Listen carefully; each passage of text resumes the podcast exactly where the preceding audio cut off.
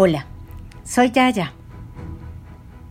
¿Saben que hoy estamos cumpliendo un año de los cuentos de Yaya? El 18 de marzo de 2020 comenzó esta aventura. Comencé a construir ese sueño que hoy es una realidad. Ya llevamos un año y ya casi completamos los 365 cuentos que era mi meta, porque como tuvimos unas vacaciones todavía no lo son. Hoy es un día para mí de celebración, una gran celebración en gratitud absoluta por tenerlos conmigo y porque ustedes quieren seguir recibiendo mis cuentos. Gracias, gracias, gracias. Doy gracias a Dios, a la vida, a ustedes, a mi hija por haberme inspirado, a mis amigos por apoyarme y a mi familia. Y a esta cantidad de amigos nuevos que no conozco y que me encantaría conocer, ya de algunos tengo sus nombres y alguna que otra historia de sus vidas porque me han escrito. Entonces, hoy estamos de celebración, chicos. ¡Qué felicidad! Y quisiera en el día de hoy cumplirles una promesa que les había hecho hace un tiempo. Continuar contándoles un poquito acerca de mí acerca de quién es Yaya. Esa mujer que todos los días, todas las tardes, hacia las 6 de la tarde de Colombia, les envía un mensajito de amor con una historia, un cuento, una lectura de la cual normalmente sacamos una enseñanza. Ese es el objetivo, un cuento para compartir y aprender y crecer. Yo soy una mujer colombiana que nació en Bogotá. Tengo 53 años, pero dentro de poquito cumplo 54. El 5 de abril, por si se acuerdan de felicitarme y de elevar una oración por mí. Nací de padres antioqueños, paisas les decimos en Colombia. Mi mamá era de un pueblito que está ubicado al suroeste antioqueño que se llama Titiribí. Qué lindo nombre, ¿no? Parece como un cuento. Titiribí. Y mi papá al norte de Antioquia, de otro pueblo que se llama Yarumal. El árbol que más me gusta es el yarumo que es un árbol de hojas muy muy grandes que con los años se va volviendo plateado. Y me encanta porque por ese árbol es el nombre del pueblo de mi padre. Me gusta cocinar. Soy como de épocas de cocina. Generalmente me alimento muy sanamente porque tuve una condición de salud que realmente me cambió la vida. Hace 12 años soy sobreviviente de cáncer de mama. Y le doy todos los días gracias a Dios por las experiencias vividas, porque hizo de mí, esta experiencia en especial, una mejor persona. Cambió mi salud por una mejor ahora. Cambió mi conciencia desde la alimentación hasta todo, la forma como me relaciono con las personas, las ganas que tengo de seguir viviendo y de aprovechar cada segundo. Y inclusive antes de tener esta experiencia de salud, había iniciado un camino espiritual muy importante. Yo soy súper creyente y crecí en una familia católica, sin embargo con mucha libertad de culto y sobre todo un respeto absoluto por las creencias de todos. He podido compartir con gente de muchas prácticas espirituales y eso me ha enriquecido de una manera muy importante.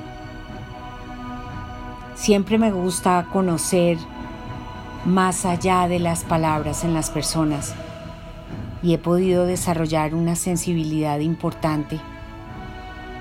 Por eso, dentro de mi camino espiritual trabajo todos los días por la sanación, no solamente mía, sino de todos alrededor. Y tengo una maestra en este momento de una práctica en especial que me ha hecho mucho bien, con muchas palabras además que me ha dejado de lecciones. Y hay unas frases en especial que me dice siempre y es, vamos a trabajar todos los días por ser mejores personas y por cumplir nuestras misiones de vida. Y eso ha hecho en mí los cuentos de Yaya, este trabajo diario, este compromiso y esta constancia. Me ayudan a ser mejor persona y a cumplir con mi misión de servir. Ese es mi objetivo, servir todos los días. Pero hay cositas así como más intrascendentes que me parece chévere compartir con ustedes, como que me gusta sembrar, sembrar plantas y me gusta sembrar plantas de comida.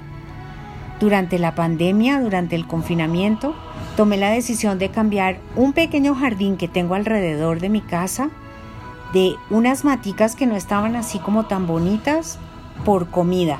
Así que sembré lechugas, espinaca, acelga, coles, y algunos árboles frutales muy especiales de nuestra región, que hay uno que se llama el tomate de árbol, que es muy lindo y delicioso, y hay otro que se llama papayuelo, que es de la misma familia de las papayas, pero que se debe cocinar, para quienes no son colombianos y no lo conocen. Y es uno de los dulces favoritos de mi hija. Tengo una sola hija que les había dicho que era mi inspiración y vive al otro lado de mi corazón, en un país maravilloso que se llama Australia. Tengo dos gatos. No tengo pareja en este momento, pero sueño con tenerla. Y mis gatos me hacen sonreír todos los días. Se llaman Gillo y Lola. Y tengo otro hábito que me fascina, y es que colecciono piedras Aprendí de la cultura judía que ellos a los cementerios no les llevan flores a sus muerticos, sino les llevan piedras, porque las piedras no se pudren, no se mueren, las piedras permanecen, van cambiando, pero permanecen. Entonces me encantan las piedras, recojo piedras por donde voy. Algunas las pinto y hago unos mandalas preciosos en ellas. Hasta me han pedido algunos amigos que les haga regalitos y cosas especiales para regalar ellos a su gente. También les puedo contar que me fascina desayunar. Es la comida del día que más disfruto. Ese primer sorbito de café, como dice la canción vallenata de Jorge Celedón. Me gusta el olor que tiene la mañana, me gusta el primer traguito de café. Tuve que quitar la música de fondo porque si no, no era capaz de cantarla. Esa es la hora de la mañana que más disfruto la de tomarme ese primer cafecito. Y bueno, esas son algunas de las cositas que quería comentarles de mi vida. Quisiera pedirles que me escriban. El correo electrónico de los cuentos de Yaya es, por supuesto, los cuentos de yaya.gmail.com.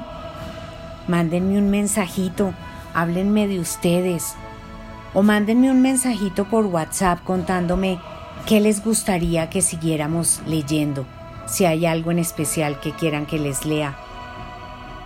Cuéntenme de ustedes, quiero saber sus nombres, quiero saber cómo llegaron a los cuentos de Yaya. De verdad, para mí ha sido un privilegio poder tener esta experiencia y saber que cuento con ustedes todos los días. Les mando un gran abrazo desde lo más profundo de mi corazón y espero que no pase mucho tiempo hasta que yo pueda volver a enviarles cuentos escritos por mí esta vez. Por ahora, seguimos con nuestros cuentos de Yaya. Les mando mi cariño, un beso enorme, Yaya.